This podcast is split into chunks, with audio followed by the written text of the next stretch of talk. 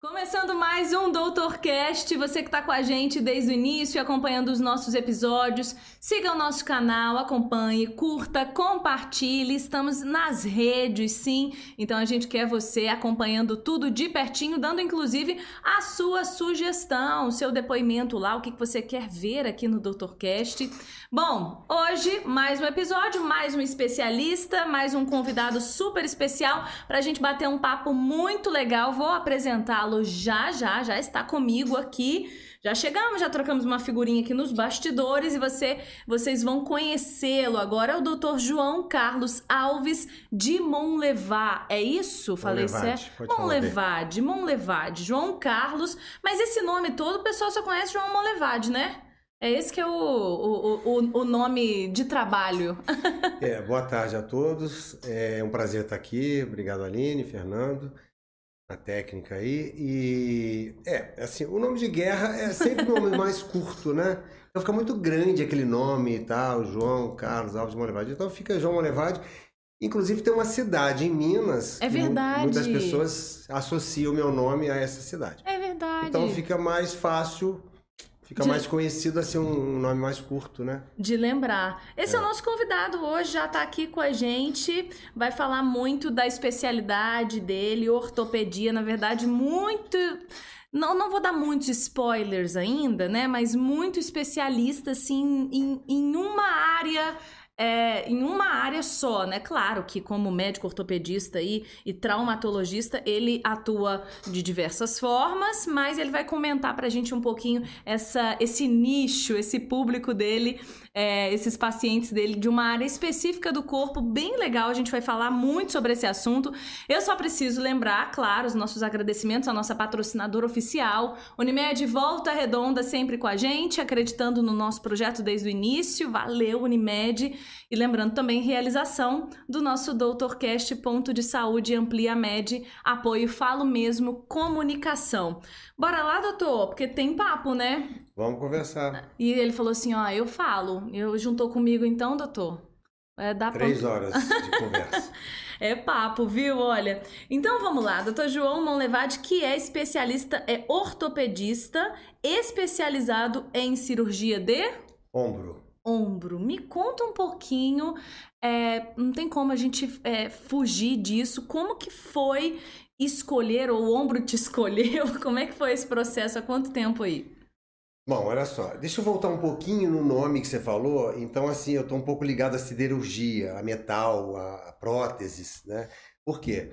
Porque, assim, Barão de Mauá trouxe lá no, no passado um engenheiro francês para o Brasil para desenvolver a siderurgia no Brasil.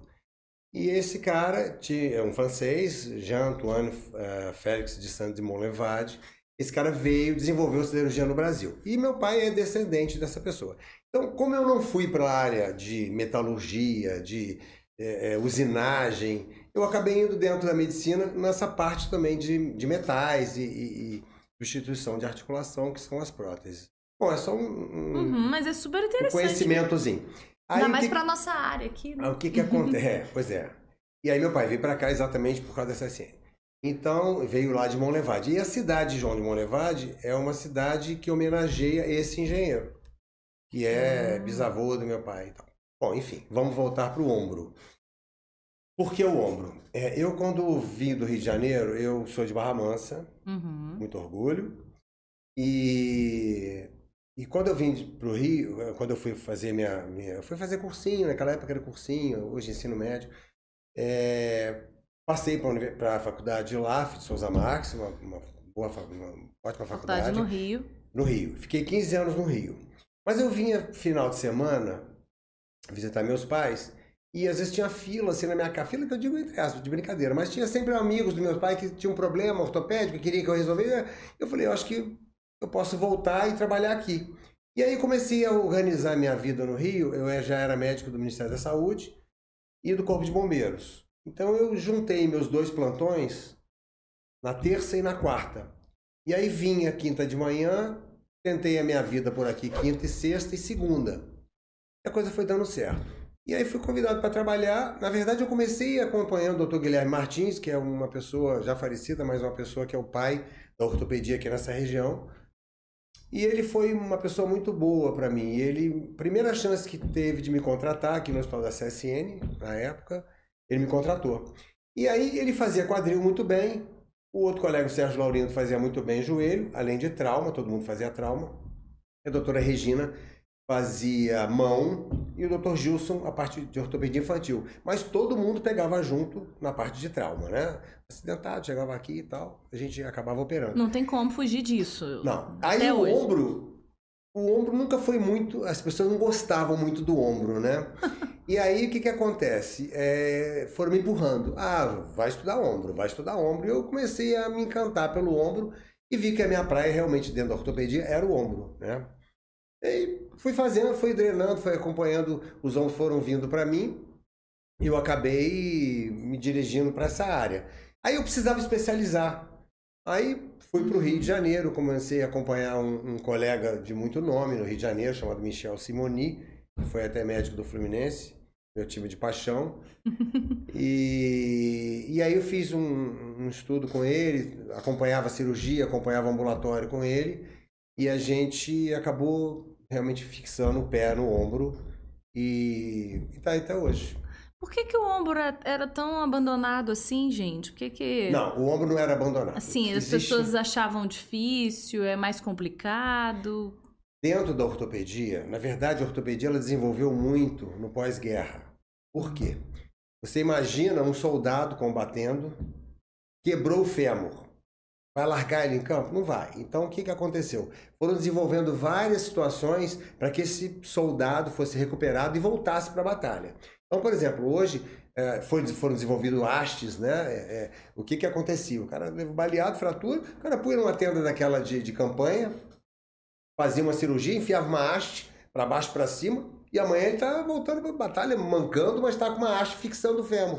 Então as coisas foram desenvolvendo. Uh, antibiótico terapia para resolução, ev eh, evitar infecção. Então a guerra trouxe muito avanço na medicina, principalmente na ortopedia. Você já viu umas, uns fixadores externos? Umas hastes que fica para fora da perna? Sim, Aquilo sim. é até feio, Dá assim, né? nervoso, né? né? É, mas pro leigo é, é, realmente fica, fica feio. Mas aquilo é um avanço assim, extraordinário, porque você tem aquelas fraturas de, de, de assim, de suposta infecção que vai, vai gerar, porque aquelas fraturas sujas, atropelamento. Então você limpa, limpa, você não pode fixar aquilo já, porque pode infectar. Então você coloca aquele aparelho, são fixadores fora da fratura, da, da ferida, você cuida daquilo, determinado de, tempo depois, se tiver tudo bem, você pode colocar uma placa definitiva, você cuidou da ferida. Então são situações que foram geradas, surgidas pós-guerra, vamos dizer assim. E o ombro, na verdade o ombro era assim, até um tempo atrás, que eu acredito uns 40 anos, as dores de ombro eram bursites.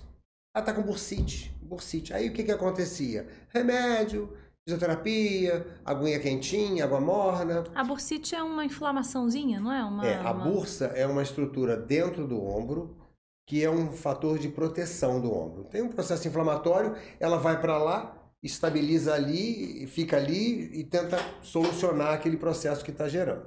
É claro, se for uma lesão maior, a gente depois pode falar disso, a, a bolsa também vai ficar ali e não vai resolver. Enfim, então as, as, as, lesões de ombro eram mal diagnosticadas.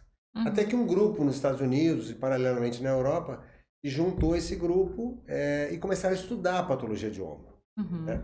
E aí foram vendo que tem inúmeras patologias, as lesões tendinosas, que aparecem né, no decorrer da idade, principalmente. São quatro causas que podem levar a uma lesão chamada manguito rotador.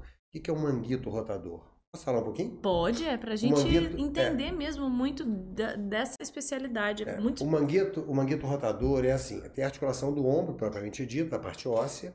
Tem um grupo de músculos que dá estabilidade no seu ombro, né? Se você for pensar bem, por que, que o braço está do lado do corpo e não cai do corpo? Então você tem assim uma, uma, uma uhum. estabilidade estática e dá uma pressão ali, tem os ligamentos que amarram, fica paradinho estático. E tem a dinâmica, que são elásticos que funcionam, que pra fazem esse, esse manguito rotador, que faz o um movimento né, e estabiliza também dinamicamente o ombro.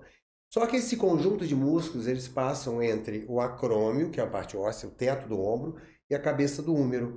Então eles estão sujeitos a impacto. E o músculo mais alto, mais próximo do acrômio, que sofre impacto chama supraespinhoso, que é um músculo, transforma em tendão e prende no osso, mais importante desse conjunto do manguito rotador, que são quatro tendões. Mais importante é o supraespinhoso, e ele lesa com muita frequência.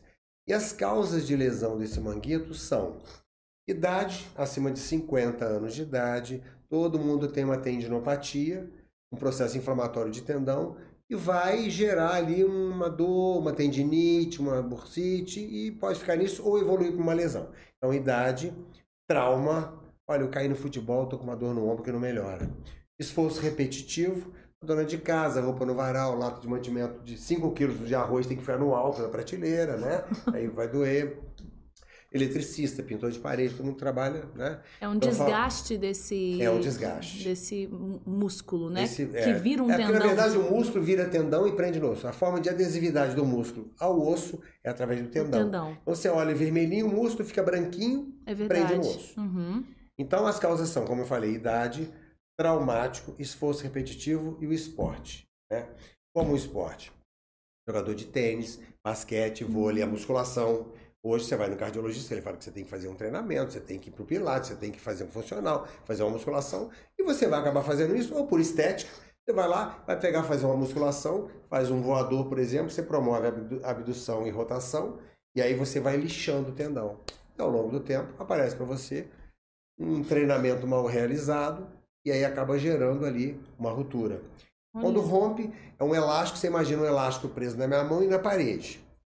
Se ele arrebentar lá, ele não vai ficar lá, ele vai vir aqui. Então ele encurta, então ele rompe, encurta. Você tem que pegar isso por vídeo, você faz por três furinhos, computador, você uhum. trabalha ali por vídeo e prende de novo umas âncoras, uns parafusinhos, como fosse uma estaca, como fosse uma lona de um circo. Tem um mastro, você joga a lona, puxa, põe a estaquinha e amarra. Uhum. Mesma coisa aqui, você coloca as âncorazinhas, puxa o tendão e prende com essas âncorazinhas, essas estaquinhas. Isso ficam... deve doer muito essa, esse rompimento, Bom, né? Eu não sinto dor nenhuma. Bom, enfim, é, a, o pós-operatório do ombro é doloroso. É, o manguito é um rotador pós... é uma cirurgia que você trabalha com alguns analgésicos, derivados de morfina, é, é, é bem chatinho. Mas a dor que o paciente sente até chegar e resolver operar, já Principalmente é... à noite. É, por quê? Então, porque durante o dia, ainda que você tenha uma lesão, esse manguito rotador, ele abaixa a cabeça do húmero criando um espaço. E o deltoide, esse músculo de fora, levanta. Então existe um equilíbrio de forças. Uhum. Um sujeito forte, que é o deltoide, puxando uma corda, e quatro pessoas do lado de lá, que é o pessoal do manguito rotador, equilibrado, a corda esticadinha. É justo, né, bonitinho, essa distribuição. Bonitinho. Aí um machucou e saiu. Né? Então ficou mais fácil para esse cara. Então o deltóide está sempre fazendo a função normal dele de subir a cabeça do húmero e o manguito de abaixar. À medida que você rompe um tendão desse, você enfraquece. Só que durante o dia, o que, que acontece? Você está em pé, o peso do braço, a gravidade puxando para baixo, e você sabendo que você não deve fazer certos movimentos, você fica bem. Você controla. A não ser que você faça um movimento mais amplo, pegar uma coisa que vai cair e sente dor. À noite é um problema. Por quê? Você deitou, o peso do braço já é menor, a gravidade puxa menos o braço para baixo e você dormiu. Você não controla. O que acontece? O cara forte vai puxar. Tem 4, 3 ou 2, para ele tá fácil. E aí o deltoide levanta, faz impacto e dói. Aí a pessoa acorda, vai puxar uma coberta, dói. Vai virar na cama, incomoda. Aí chuta o marido, chuta a mulher, aí acorda, e fica aquela via sacra noturna e não aguenta mais. Amanhã de manhã tá quebrado porque não dormiu adequadamente. Aí o cara vem para operar. Porque já chegou realmente num limite de, de dor e de incômodo. É. Às vezes vem até tarde demais, né? Então a lesão já está muito mais avançada, dependendo da idade, dependendo do tipo de lesão, do tamanho da lesão, da qualidade do tendão. Não tem Aí mais você como... já não tem como suturar o tendão. Aí você tem uma indicação de fazer uma prótese. O que é uma prótese? Você substitui a articulação do ombro. Tem os componentes de titânio, de polietileno Aí você não tem mais como suturar, pegar o tendão e puxar de novo, que ele é um elástico. Você puxa e prende de novo, né? Como ele eu falei. já tá todo não tem mais desgastado. Jeito. Aí você, depois de 70 anos de idade, dependendo da qualidade do tendão, você não tem como fazer mais a sutura tendinosa por vídeo ou por cirurgia aberta. Aí você indica uma prótese. Aí substitui tudo, troca a articulação, a pessoa volta a funcionar e sem dor, né? Uhum. Claro que você ter um ombro Papai do Céu te deu é uma coisa. Um ombro sintético Exigem. de metal Aham. é uma outra história, mas te dá uma qualidade de vida muito boa. A pessoa vive bem, 10, 15, até às vezes um pouco mais, mas a vida útil de uma prótese ela dura em torno de 15 anos, em média. E aí trocas. Por isso e por isso que a gente faz mais tardiamente. Porque hoje em dia o brasileiro está vivendo 90, 100 anos, mas enfim. ah, hoje, assim, quanto mais tardiamente você fizer, você tem uma lesão muito grande, chegou num ponto que não dá mais, você vai fazer a indicação mais precocemente. Tem doenças que você precisa fazer até mais precocemente. A artrite reumatoide é uma doença reumática que destrói a cabeça do. destrói a articulação em si, no geral.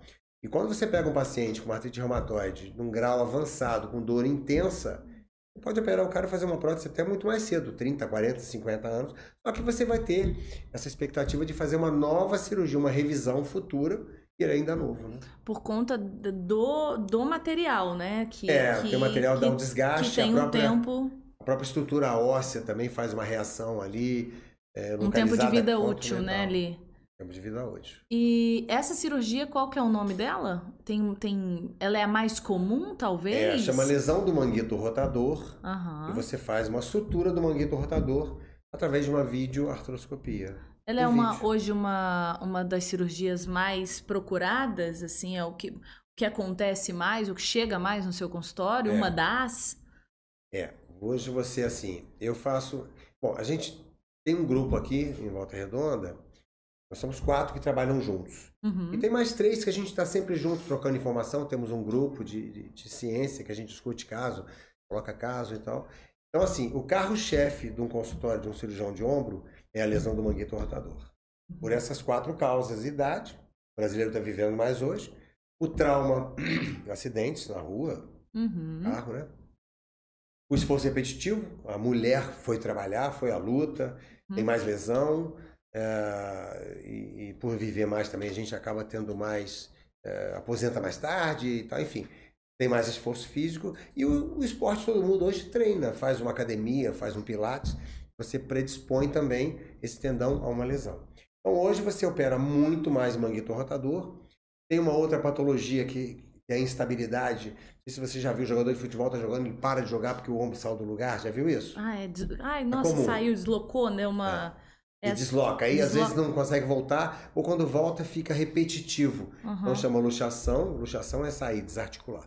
Luxação recidivante, porque ficam várias vezes, é, do ombro, né? Então, enfim, aí você tem que fazer uma cirurgia também para você reparar os ligamentos, você estabiliza e o ombro para de luxar. Por que que isso acontece? Essa. Traumático, a grande maioria é traumático, né? Tem alguns pacientes que têm uma instabilidade multidirecional, vamos dizer assim, tem fatores dele que ele tem os ligamentos mais frouxos. Então também tem indicação. Mas a grande maioria é a luxação recidivante decorrente do trauma da lesão. né? Uhum. Aí fica aquele buraco, porque a articulação ela tem que trabalhar de um jeito justo. E se você cria um espaço, uma, um- Uma folga. uma folga, é isso aí, ele começa a escapar. E aí você tem que fechar para Ah, passar apertar mais. ele. É, Refazer os ligamentos. é- Entendi. Também com âncoras. E por vídeo.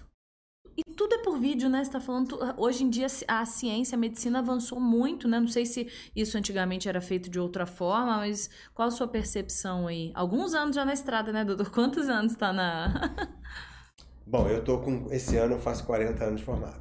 40 anos de formado. E como ortopedista, né? Na então, área. eu me formei é, em 82. E aí fiz três anos de residência. Uhum. Na verdade, fiz 30. cinco anos de residência. Né? Então, é, de 35, ortopedia tem aí 37. 30 e poucos anos. dizer assim. Você começa a fazer a residência, já, já se considera na Já especialidade. tá na área, é. E, e aí, ó, esses avanços, né, dentro da medicina, a gente sempre comenta isso aqui no- nos episódios, porque para cada área a gente tem os seus avanços. A, sua percepção como médico, como ortopedista, dentro do, do- do- da sua escolha, né, de ombro, o que, que você percebe hoje de avanço tecnológico na medicina? Imagino que muita coisa, né? Então, essa cirurgia de luxação recidivante de ombro é uma cirurgia extremamente difícil de fazer. E você faz, a gente fazia uma via de acesso com 7 centímetros. Você tinha que abrir um músculo chamado subescapular, que faz parte do manguito rotador. Você desinseria esse músculo. Quer dizer, você fazia uma lesão, para você entrar na articulação e lá dentro, num espaço pequenininho, você trabalhar com a sua mão, fazer o fechamento da lesão, voltar, fechar a lesão que você causou, você tem que abrir para você o tendão para tirar da frente, pra você enxergar, né? E lá Uhum. dentro. A cirurgia assim num funil muito difícil e você depois recuperar um ombro de uma maneira mais complicada, porque você tem lesões que você teve que criar para chegar lá. Hoje, por vídeo, você faz três furinhos, dois furinhos, você vai, você está enxergando o ombro dele lá dentro, coloca as âncorazinhas, dá um ponto com a, com a pinça, e um extremamente menos doloroso, uma resolução muito mais rápida, muito mais fácil de realizar. E a gente diria até que seria como se fosse um videogame, ou seja, bem mais simples, com resultado muito melhor e com resultado muito mais rápido, né? E menos doloroso. Uhum. Geralmente você fazia muitas cortes, Muitas muito incisões, afastamento, né? muita incisão, e aí realmente era mais doloroso, né? E muito mais demorado, imagina, a cirurgia, sim, né? muito mais. Então, Quanto a vídeo- tempo antes e hoje, assim, pra gente ter um traçar um Tempo de panorama? cirurgia? É. Por exemplo, uma luxação recidivante você fazia uma, em torno de duas horas e meia, três. Hoje você faz uma vídeo até com meia hora de cirurgia. Nossa. Em média, uma hora, um tempo Tranquilo, muito bom para aham. fazer. é. Dependendo da lesão, uma lesão mais simples, mais fácil de resolução, você faz em 40 minutos, tranquilo.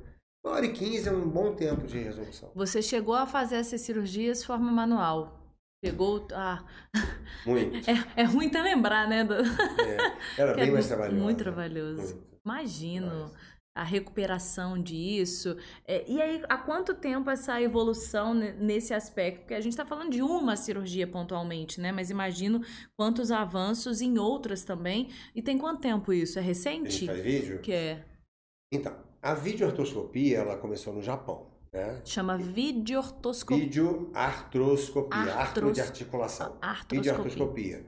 No abdômen, videolaparoscopia. Então, Aham. é videoartroscopia, de articulação. A vídeo né, no, no mundo, no Japão, eu acredito que tem uns 50 anos. Uhum. né? No Brasil, a coisa foi chegando mais demoradamente. é, então, assim, a gente já faz aqui vídeo. Eu opero desde.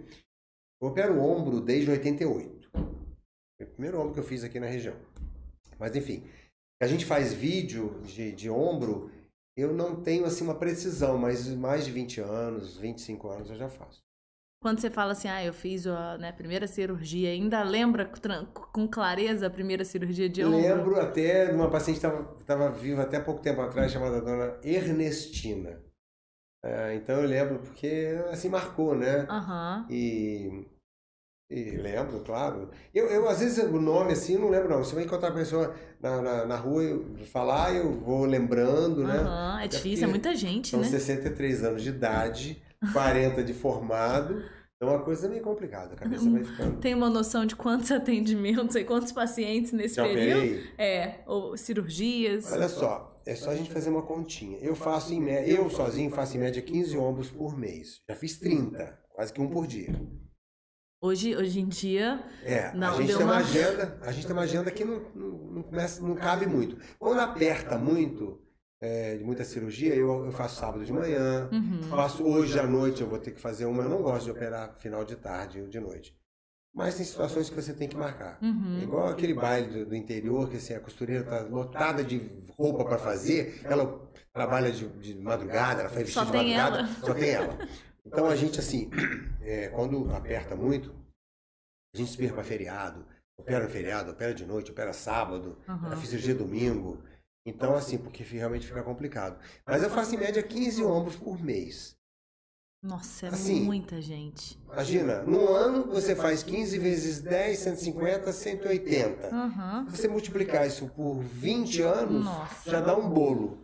Mais uns, uns 25 anos de formado é muita gente. É muita gente. É para lembrar disso, né? Não tem, pacientes têm que ter paciência, né? Pra... Mas a- a- voltando um pouquinho sobre a, a evolução da, da medicina, principalmente na, na sua área, porque a gente está falando da, da vídeo. Como é que é mesmo? nome? Artroscopia. Videoartroscopia, que o doutor aí brincou que parece um. É, é Videogame. um videogame. Como é que foi essa transição? É- é- é- deve ser muito curioso, porque você tá Você imagina, né? Você tá de, no acesso com o um paciente, tocando exatamente ali, tocando no sentido da a sua mão e não uma máquina. Como que foi esse processo para o doutor que passou por, por isso e aí precisou agora operar uma máquina? Imagino que tenha sido, é, não sei se fácil ou Você bem... fala a transição da, da é... faculdade para Não, de, de pegar uma, de pegar um equipamento e ter que fazer uma incisão com o equipamento e, e monitorar isso de longe, entre aspas, Bom, né? Então tá, eu entendi. O que que acontece? Hoje com o advento da, da videoartroscopia, uhum. os, os, residentes, os jovens médicos que saem hoje uma residência em ortopedia, principalmente em ombro, eles já são treinados. Uhum. Né? Então, o jovem hoje ele faz isso de olho fechado, de olho fechado fácil. Né? E a gente teve uma transição da parte aberta para a parte de vídeo. É essa a questão que você está colocando. Só que a gente tem muita facilidade em fazer aberto coisa que alguns colegas não sabem fazer, porque aprendeu vídeo. Verdade. Não é que não saiba, mas tem dificuldade. E a gente não, a gente volta rapidinho, Se precisar. faz aberto, né? Então, é, mas foi um treinamento mais chato pra gente, uhum. né?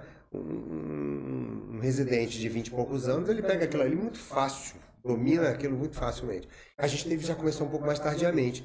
Então teve um pouco de demanda, um pouco de dificuldade, mas é, isso é a gente uhum. tem a chamada curva de aprendizado, né? Uhum.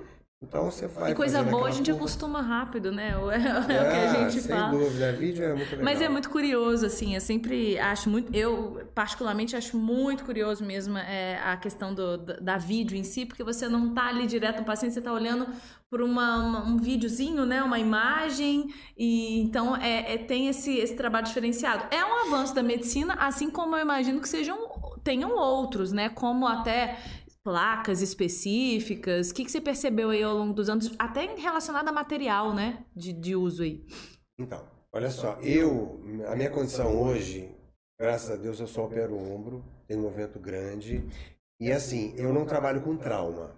Então, as fraturas, assim, não são muito comumente chegadas a mim. Hoje eu vou operar uma clavícula daqui a pouco, porque é um paciente que eu já tinha feito uma vídeo nele, uma luxação recidivante, e ele jogando futebol ontem quebrou, ontem à noite quebrou a clavícula e eu tenho que pôr ele na sala hoje e operar. Então eu vou sair daqui já para fazer a cirurgia.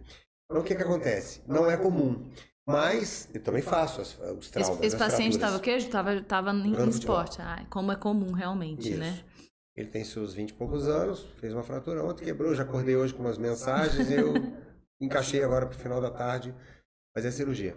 Então, assim, eu não trabalho muito com trauma. Mas, uh, quando a gente tem trauma, são placas, parafusos, são placas desenvolvidas para a gente resolver o problema. Porque uma, uma, coisa é você ter uma fratura de clavícula, por exemplo, um jovem de 25 anos, que você antigamente você tratava com os imobilizadores ou com tipóia, e muito complicado. Você imagina um jovem de 25 anos ficar um mês, um mês e meio, até dois meses com o braço parado, com dor, e aquilo depois consolidava de uma maneira inadequada, vamos dizer assim. Porque a fratura tem os músculos inseridos, ela quebra, a fratura de clavícula, por exemplo, e desvia. Uhum. Então hoje você tem umas plaquinhas firmes, né? Uhum. Muito fortes, de titânio e de um perfil baixo, bem chatinha, que você coloca na fratura, reduz a fratura, coloca o cara com 15 dias está mexendo o braço. Né? E, e, e, dá uma segurança muito grande, são parafusos com paraf... são placas com parafusos roda de bloqueio, que dá uma firmeza espetacular.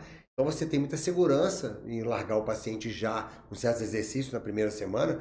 Até no, dois dias depois de operado, você já começa a fazer alguns exercícios. E com isso é muito bom, porque você libera o paciente é, pra, até para trabalhar. Na primeira semana, você já manda, o cara trabalha de uma maneira computador, uma coisa leve, você já pode liberar o paciente com uma semana, dez dias para trabalhar. Ao passo que, do, ao contrário, era aquela coisa que ficava imobilizado, ficava uma deformidade feia, consolidava torto, encurtava o ombro, né? As complicações naturais. Então, assim, é muito, hoje é muito vantajoso a, a, o que a ortopedia presta, né? Para o usuário em plano de saúde uhum. ou para a população em geral. E, e, e, existe um trabalho complementar, a gente sempre dá ênfase ao trabalho multidisciplinar porque como é importante. A, não dá pra gente pensar em ortopedia, e me corrija se eu estiver errada, sem a fisioterapia. É. Então, Aí o que que acontece? É muito. é, ou ou Tá até mesmo. é, até mesmo outras especialidades, eu acredito, né? Claro, é. A fisioterapia está muito ligada à ortopedia. Porque você tem o conforto de entregar para um profissional especializado a reabilitação daquele paciente que você está com tanto carinho tratando dele, na expectativa de re- recolocá-lo no mercado de trabalho Uhum. ou na vida mesmo Hum, normal. atividades normais. E aí você é, é, entrega a esse profissional para ele recuperar o ombro e que vai te ajudar muito né, na- nessa recuperação. Então, é, É um trabalho muito é, próximo, realmente, né? muito, de... é importantíssimo. Não, O não tem... fisioterapeuta é realmente uma especialidade de, de fundamental importância. Ortopedia. Aí eu tava aqui nos bastidores, né, antes também perguntando pro doutor sobre esses, esse grau de dificuldade de algumas cirurgias. Porque eu imagino que tenha aquela básica, básica entre aspas, né? Uma cirurgia nunca é algo muito. Mas aquilo mais simples, mas existem também algumas. Essa, por exemplo, do. do do- da clavícula, né, que o doutor vai fazer, consegue explicar pra gente um pouquinho a diferença dessa, desse grau aí, desse nível de dificuldade, que é visto exatamente no raio-x. Raio-x é é o exame padrão do, do ortopedista, né? Então, é, a gente tem que pensar também na anatomia. Junto da clavícula você tem vasos, você tem nervos, né?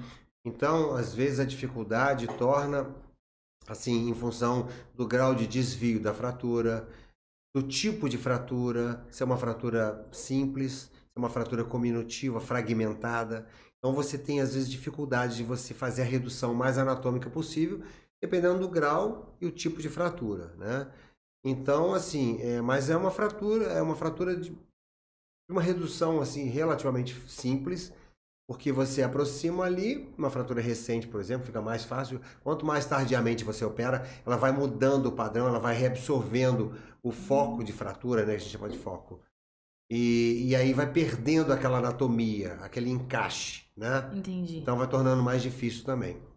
Mas, ah, mas o importante é que você consegue a redução, você consegue liberar o paciente mais precocemente possível para o dia a dia dele, para a mobilização da articulação. Porque o problema da articulação é assim: é, você, por exemplo, a clavícula.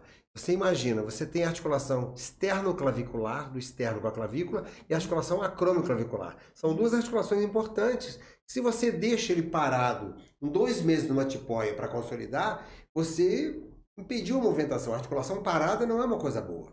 Né? Mesma coisa, antigamente, por exemplo, uma fratura de perna. Ah, uma fratura infectada, suja. O que, que se colocava? Um gesso, uma tala de gesso, só um meio gesso, vamos dizer assim, imobilizava pé, tornozelo, joelho, muitas vezes até o quadril. Hum. Você ficava todo esse membro inferior imobilizado, tirando diariamente para fazer curativo, até que aquilo ficasse limpinho, sem infecção, para você colocar um material de síntese, uma placa, parafuso. Quando você ia fazer uma cirurgia dessa, depois de 30 dias, você estava com pé, tornozelo, joelho e quadril duros. Então- Tinha que aprender a andar de novo. Exatamente. Então, por isso que eu falei do fixador externo.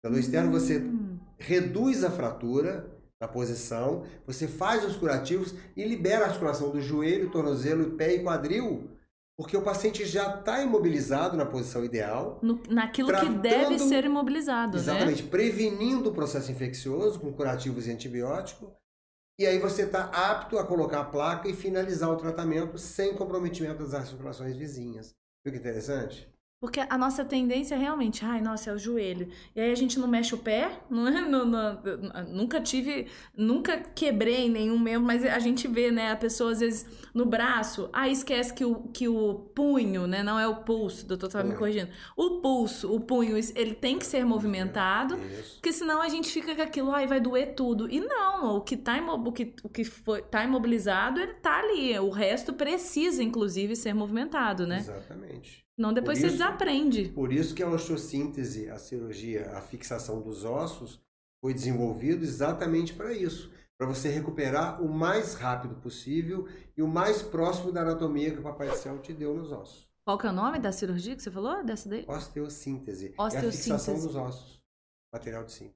E aí ele estava também aqui a gente conversando que em alguns casos é, é como um quebra-cabeça, né? Tem aquele osso que às vezes se fra- fratura em várias partes e montar isso é um pouquinho mais complicado. E se passa mais tempo ainda aí que. Mais complicado, até porque determinados pequenos fragmentos são reabsorvidos. Eles somem ali, entendeu? Hum, E, e, consolida na posição viciosa, o uhum. lugar errado, vamos dizer assim. E aí você, você para trazer aquele fragmento, você fazer redução, você tem mais dificuldade.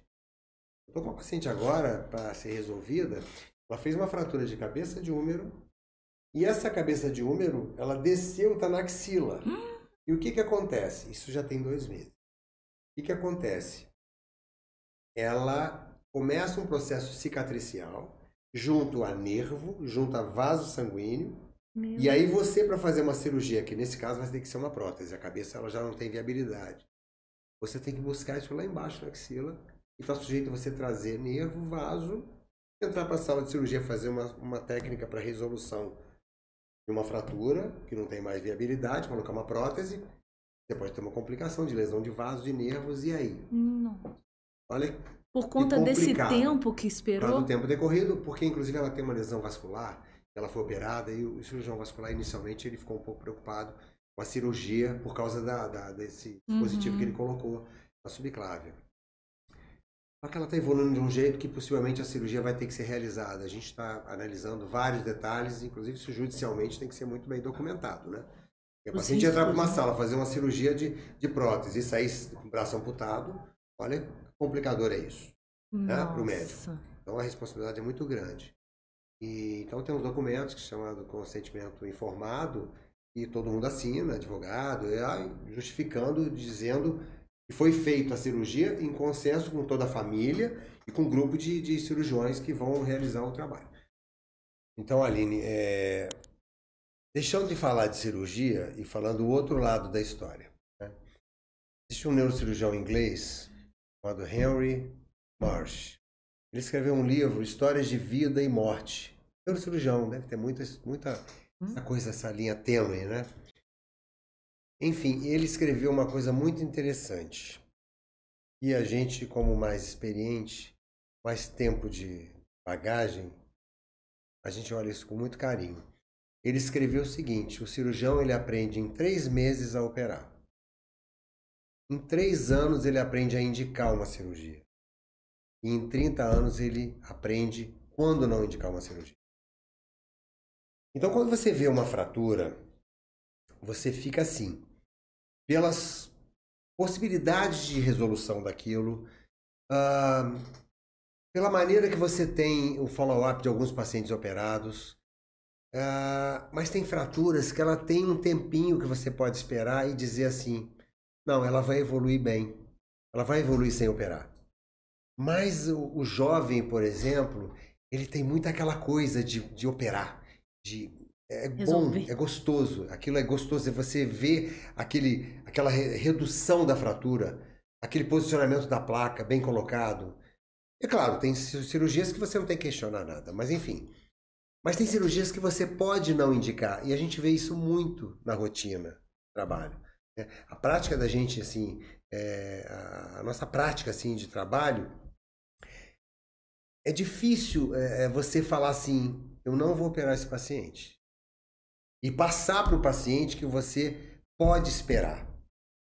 Claro que tem fraturas que você não pode esperar, Uhum. né? Mas tem fraturas que você pode. Às vezes uma semana ele mostra para você que foi bom não ter operado. E às vezes uma semana você fala, não, não dá mais para esperar, né? Uhum. Então eu até brinco assim, meu paciente, eu falo assim, olha, eu tô te dizendo que eu não vou te operar. Arriscado é você aí até no outro colega e ele achar que a indicação cirúrgica vai ser a melhor, né? E nesse momento aqui tal assim o, diabinho falando assim, pera ele.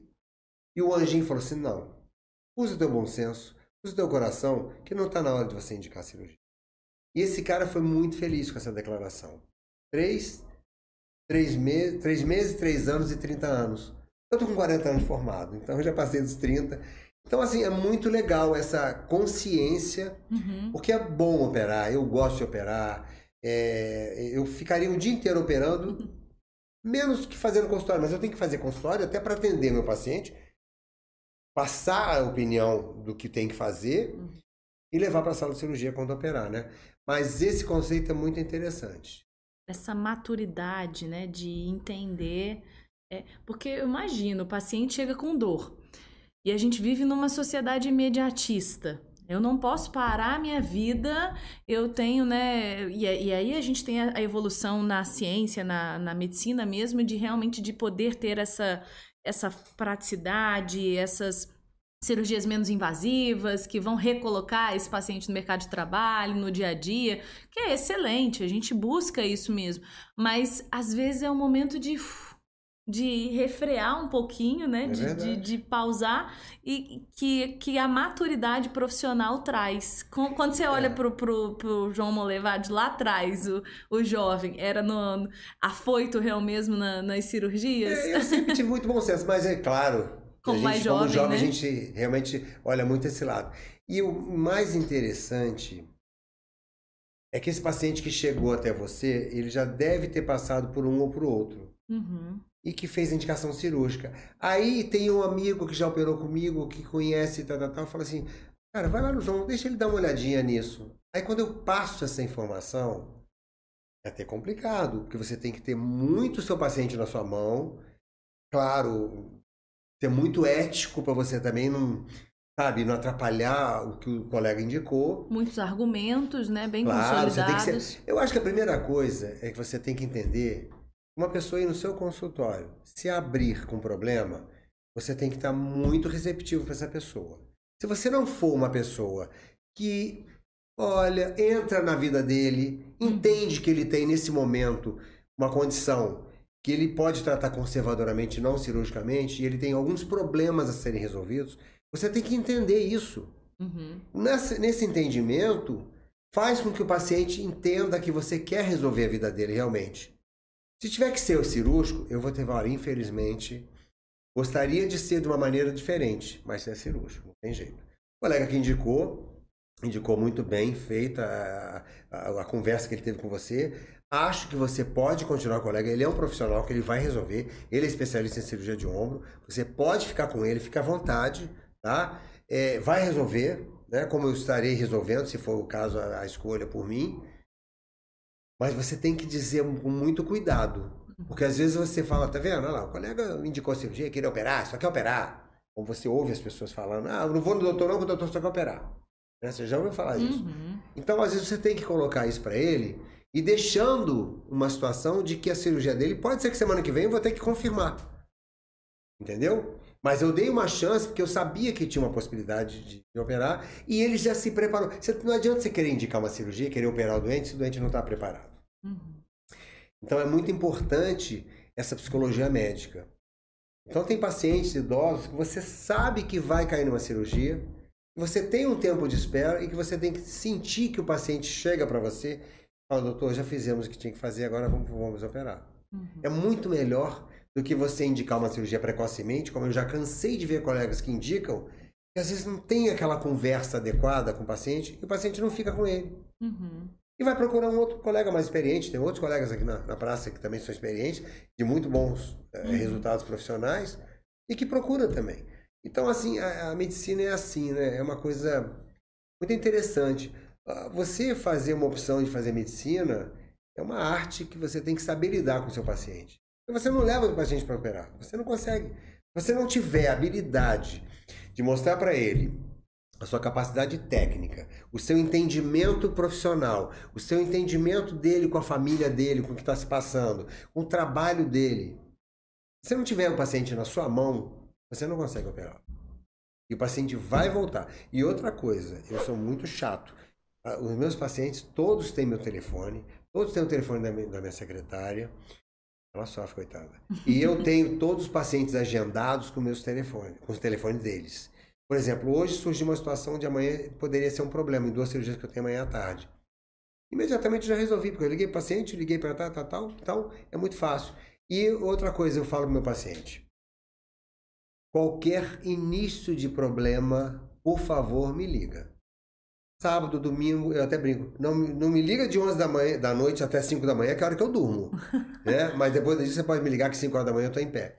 Então eu prefiro que o paciente me ligue, me manda mensagem, porque você pegar um processo, por exemplo, infeccioso no início, é muito mais fácil de resolver do que depois de 10 dias, porque não quis incomodar o doutor. Entendeu? Então isso dá um conforto. O paciente se sente seguro. O meu médico me deu o telefone dele. Eu vou ligar e diz que eu posso ligar. Isso não é nenhuma demagogia, não estou querendo ser melhor que ninguém. Mas eu tenho essa preocupação. E Uhum. você pode, ah, se você esbarrar com algum paciente que eu já operei, você pode perguntar para ele. Ele tem meu telefone. Uhum. Então, assim, eu prefiro ser amigo do paciente, estar à disposição do meu paciente, do que aquela coisa operou e, sabe, foi mais um que eu resolvi, mas Existe uma, uma relação, né? uma proximidade, uma preocupação que o doutor deu ênfase e muito bem colocado, achei que é com o todo, com esse combo e não às vezes só com aquele problema pontual, é para justamente estabelecer essa confiança, essa segurança, não realmente, como o doutor colocou, não, não vai fazer a cirurgia, não vai ter confiança de que eu estou né, ali para solucionar um problema, seja ele cirúrgico ou não, porque o que a gente vê em alguns médicos é para eu mostrar para determinado paciente que eu estou preocupado em solucionar o problema dele, eu tenho que operar. E às vezes não é assim, né? Pode ser, pode ser o caso da cirurgia, mas estar interessado no paciente mesmo, nessa recuperação, seja ela cirúrgica ou não, é muito maior do que vou fazer é mais um e Claro. estabelecer um relacionamento, né, de confiança. Isso é, é, acho que é uma premissa básica de médico paciente. Imagina você chegou no seu médico, vai expor um problema, já é uma coisa complicada, você vai numa pessoa estranha, você né, nunca viu, Uhum. e aí você quer falar, não, você tem que operar. Vou te pedir o pré-operatório, vou te fazer a guia de cirurgia, você vai no seu plano de saúde, eh, tem aqui a cópia do laudo confirmando a lesão. Eh, quando tiver tudo pronto, exame pré-operatório, se você tiver mais de 40 anos, você vai no cardiologista, faz o risco cirúrgico. Quando tiver tudo pronto, você me liga. E vem aqui que eu te marco a cirurgia. Em 10 minutos resolve. Você vai sair e fala assim, meu Deus, peraí. Ele me falou da lesão, ele me falou como é que recupera isso. Eu tenho um- uma mãe que depende de mim, É. eu cuido dela, eu tiro ela da cama, eu, eu tenho meu trabalho, eu acabei de voltar de férias, será que meu chefe vai aceitar isso? Quanto tempo eu vou ficar afastado? Entendeu a quantidade de coisa? Tem um, um combo, né, envolvido. É claro que a gente tem uma agenda muito cheia, mas tem certos detalhes que você tem que perder tempo. Você não perder tempo, você não pega, seu- você não fica com o paciente. Uhum. Você não ganha o É paciente. perder para ganhar, né? É, exatamente. Perder é um forte, Entre mas aspas, assim, aham. você tem que ter esse tempo. Hum, disponibilizar isso, É, né? E o paciente vai voltar para você, ele vai tratar com você e vai te elogiar depois. Fala, "Ah, doutor, o outro médico, ele, ele mal me olhou, ele me examinou. Entendeu? Hoje tem. É muito preocupante a medicina de hoje. Veja bem, eu não estou generalizando, Uhum. mas é muito comum o paciente chega para você, "Ah, eu tô com uma dor no ombro, não sei o que, tá, tá, tá. Olha, faz o seguinte, faz uma ressonância, toma aqui um anti-inflamatório, isso vai melhorar. Quando você vier com a ressonância, a gente vai ver como é que vai resolver, até que ponto tem uma lesão maior ou não. Bom, se você tiver uma conversa nesse intervalo até pedir os exames, certamente vai ser muito mais vantajoso para todo mundo. Uhum. Imagina, eu vou sair de lá, poxa, mas o cara não me examinou, não colocou a mão em mim, Uhum. não tirou minha blusa, não viu minha, meu ombro. Até que ponto você tem uma atrofia? Eu já vi pacientes, mais um exemplo, que tinha indicação de uma cirurgia de ombro. Eu fui examinar o paciente, ele tinha um problema cervical, uma hérnia discal alta que dá irradiação para o ombro Uhum. e ele ia ser operado do ombro.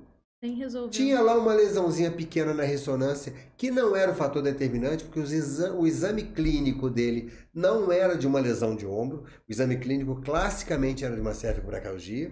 Você tem algumas patologias de diagnóstico diferencial, né, da patologia do ombro. O paciente ia ser operado, porque não foi examinado clinicamente. Aí você tira a camisa, você vê que tem uma atrofia muscular, porque o estímulo elétrico que tem que sair daquela raiz nervosa que vai para o músculo do ombro, não estava chegando o estímulo elétrico. Estava causando uma neurite, uma dor no ombro. E você tinha, inclusive, uma atrofia da musculatura. Você olhava um ombro do outro, era diferente. Um atrofiado, por falta de estímulo elétrico, né? o outro normal. E a dor dele era por causa de uma cervicobracalgia, de uma hernia discal. Não, não cuida exatamente do foco, né? Então Mas, é complicado é- falar disso, porque a gente está falando de colega, mas acontece. Ah, É claro. comum. Aham. Às vezes não examinam, não ouve. E a gente vai ficando velho, a gente vai envelhecendo, a gente vai amadurecendo, vamos dizer assim. a gente entende que a gente tem dois ouvidos e uma boca. Então a gente precisa ouvir mais.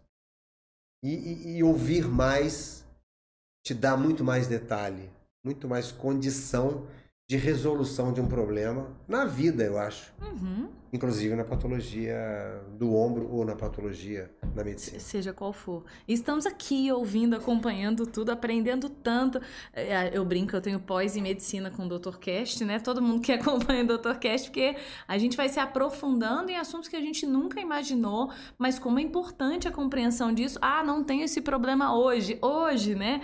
É, mas a gente pode ter futuramente ou poder ajudar alguém com informação séria, de credibilidade, com profissionais que trabalham sério. Então, assim, a gente está aqui realmente acompanhando, ouvindo absorvendo tudo. Você aí que está com a gente no nosso DoutorCast, lembrando você de seguir o nosso canal, em acompanhar as nossas redes sociais, curta, compartilhe, encaminhe aí. Pegou algum bizu aqui legal, alguma informação que vale para você ou para alguém que você, poxa, fulano poderia ouvir e saber mais sobre esse assunto, sobre ombro, sobre essa parte de ortopedia, cirurgia de ombro, o nosso bate-papo aqui com o Dr. João Malevade, encaminha, vai naquela setinha lá, encaminha o link, o conteúdo, porque é muito bom ter você aqui com a gente e ainda propagando, né, tanta informação valiosa que a gente está hoje aqui com o Dr. João Molevade, ortopedista e especialista em cirurgia de ombro. Doutor, agora vamos voltar um pouquinho lá na escolha da medicina. Vamos lá atrás, porque você disse que é de Barra Mansa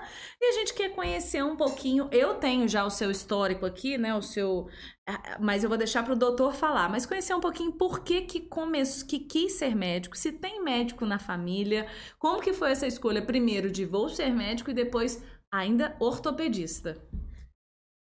Bom, eu sou de uma família, meu pai é industrial, era falecido, e de uma família, como eu te disse, a historinha lá do passado, do Barão de Mauá e tal, então a gente tinha toda uma linha para seguir para a área de metalurgia, engenharia, e aí talvez direito para defender os negócios do meu pai, administração de empresa, economia. Uhum. Eu, quando eu assustei, eu, é, a gente fala Barra Mansa porque eu trabalho em Barra Mansa e Volta Redonda, então a gente é uma cidade só praticamente. Mas quando eu assustei, eu tinha saído, naquela época era, era ginásio científico, né? Uhum. Enfim, eu saí do ginásio e alguns amigos saíram de Barra Mansa para estudar aqui no Macedo. E eu fiquei em Barra Mansa porque eu fui fazer contabilidade por orientação do meu pai, dos negócios que ele tinha, e eu achei que seria melhor.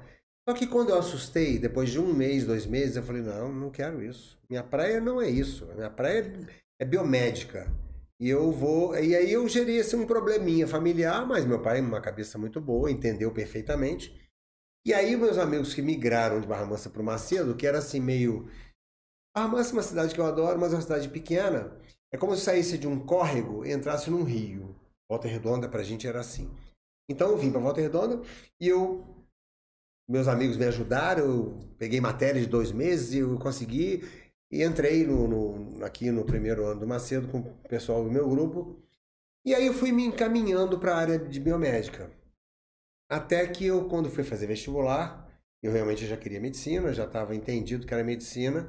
E fiz, e, e aí foi daí. Então essa, essa mudança já começou lá da saída de contabilidade para a área, para o científico, e que dentro do, do, do ensino médio hoje, eu já me encaminhei para biomédica, né? Mas não tinha ninguém na família. Não, tem irmãos? Não. Você ninguém. tem. Você... O único médico sou eu. E, e tem, e você tem irmãos? É, Tenho é... um irmão uh, que é administrador de empresas. Todo mundo, o pessoal foi para outras é, áreas. É, e um outro irmão falecido que era engenheiro. Faleceu até no voo da Air France, aquele voo fatídico. É mesmo? Meu irmão era diretor da, da Sangoban. E Nossa. nesse voo ele foi, trabalhando. Uhum. E ele era uhum. engenheiro. Então, é, eu só o único médico da família sou eu. E aí, dentro da, da medicina, a gente, quando começa a medicina, a gente vislumbra várias especialidades. Aí você vai, ah, eu acho que eu vou ser isso, acho que você é aquilo, tal, tal, tal. A gente e sempre eu... fala isso aqui, porque são muitas possibilidades, né? Um, se você não chega ou mais ou menos definido, você realmente tem a possibilidade de ver muita coisa. É verdade. Aí eu No quinto ano de medicina, eu comecei a trabalhar Uhum. com dois ortopedistas de um nome absurdamente grande no Rio de Janeiro. E eles me conduziram para fazer ortopedia. Eles me mostraram lá da ortopedia e eu trabalhava numa, numa clínica, é, fazia medicina do trabalho, que tinha muito trauma, muito, muita clínica ortopédica, muito paciente ortopédico sendo atendido. E aí eu fui me encantando pela ortopedia.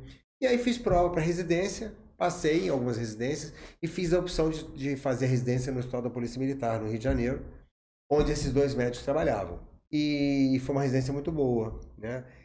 E aí eu fiquei trabalhando no Rio, e... mas aí, como eu falei, eu vinha final de semana, eu via que tinha um potencial aqui na região, tinham bons profissionais que faziam ciência e que seria bom estar junto. E o Rio de Janeiro começou a ficar um pouco mais complicado para mim. Eu fiquei 15 anos lá. Eu achei que eu falei, vou apostar em, em Volta Redonda e. Barra Mansa e voltar. Eu Já não me tava em casa, né? Afinal de contas, né? Já É, tava. E não me arrependo. Aí condicionei meus dois plantões, terça e quarta, Uhum. pra não ficar aquela coisa, sabe, você tá tirando o pé, mas não saiu totalmente? Aham, meio E deixa tinha um sentir, né? suporte científico lá, a dúvida aqui, eu tinha alguém lá, e aqui também já estava começando a familiarizar com o grupo. Lá aqui- você já trabalhava com ombro? Não, trabalhava com ortopedia. Começou então. É... Trabalhava com trauma, na trau- verdade. aham. Eu trabalhava em emergência eh, pelo INSS, pelo INAMPS, na verdade, Uhum. pelo Ministério da Saúde. E trabalhava com trauma no Corpo de Bombeiros. Era aquelas ambulâncias que rodam e ia sair para atender, e várias coisas, inclusive cesárea, essas coisas, tudo que não era minha praia. Uhum. Mas era o que o bombeiro. Era, não é o que o bombeiro faz, né? Então. Aí chegou num ponto que ficou muito complicado. Essa estrada aqui, eu começava a dormir, ficou peri- perigoso. É. E aí eu trouxe meu vínculo do Ministério da Saúde para a região, mas o bombeiro ficou complicado, porque não tinha aqui ainda, né? Esse serviço chama Grupo de, é, grupo, grupo de Salvamento Hum. e Emergência. É, GSE. E aí eu peguei e pedi baixa. Hum. Fiquei cinco anos bombeiro, pedi baixa e, e firmei o pé aqui. E, e aí, quando você olha primeiro para essa escolha da ortopedia, né? de- dessa especialidade, antes mesmo da, da especialidade do, do ombro, né? Mas foi acertada e depois de voltar aqui, porque um bom filho a casa torna, né? Voltar aqui, porque você estava em casa e ficou longe um tempinho. Essas duas escolhas, como que são, são foram assertivas? Então, eu, eu, eu- a minha vida é muito objetiva. Sou muito objetivo. Uhum. Eu acho assim: eu tenho sim e tenho não. O não você já tem. Mas se eu conseguir o sim, ótimo. Então, assim, o que, que a ortopedia mostra pra gente? Resolução. Não que as outras especialidades não mostram. Mas você trabalhar com metabolismo, porque a célula tal faz isso, vai. funcionar. É uma coisa que você estudou, mas você não visualiza. Ortopedia é muito prática, muito objetiva. Você pega um osso quebrado, você montou ali, fixou. Você tem uma articulação danificada, você troca a articulação. É, então, assim, é, você tem uma lesão no esporte, você vai lá e trata essa lesão. É uma coisa muito mais prática. Os colegas até brincam que a gente não faz medicina, a gente faz marcenaria, né? Então é assim, porque você tem realmente essa, essa resolução na sua cara, né? Então, e além do que, a ortopedia é uma especialidade muito procurada, né? Então, Verdade. foi, foi assim, um- uma coisa que casou bem. E aí, dentro da ortopedia, eu fui me encantando, estudando as patologias do ombro, fui fazendo cursos, a gente viajava, viaja ainda, né? Fazendo muito curso no Brasil, no exterior. Agora o Congresso Brasileiro de Cirurgia de Ombro e Cotovelo vai ser em agosto, em Gramado. A gente já está indo para lá. É, a gente tem muito contato com os colegas do Rio, São Paulo. Então a gente, assim, é meio Quando você fala gente, você fala desse grupo, né? grupo, Que é é. um grupo bem fechado é, de. do grupo, é, exatamente. Então, assim, a gente é, é um grupo bem estudioso, todo mundo bem focado no que faz, muito embasado cientificamente. Não dá pra parar, né, de estudar, porque a gente, outro ponto que a gente sempre aborda aqui no Dr. Cash é como que isso tem novidade o tempo inteiro e tem que, imagina, 30 e poucos anos, 40 anos na área, é, tem que, não, não, não tem como parar, né? Não.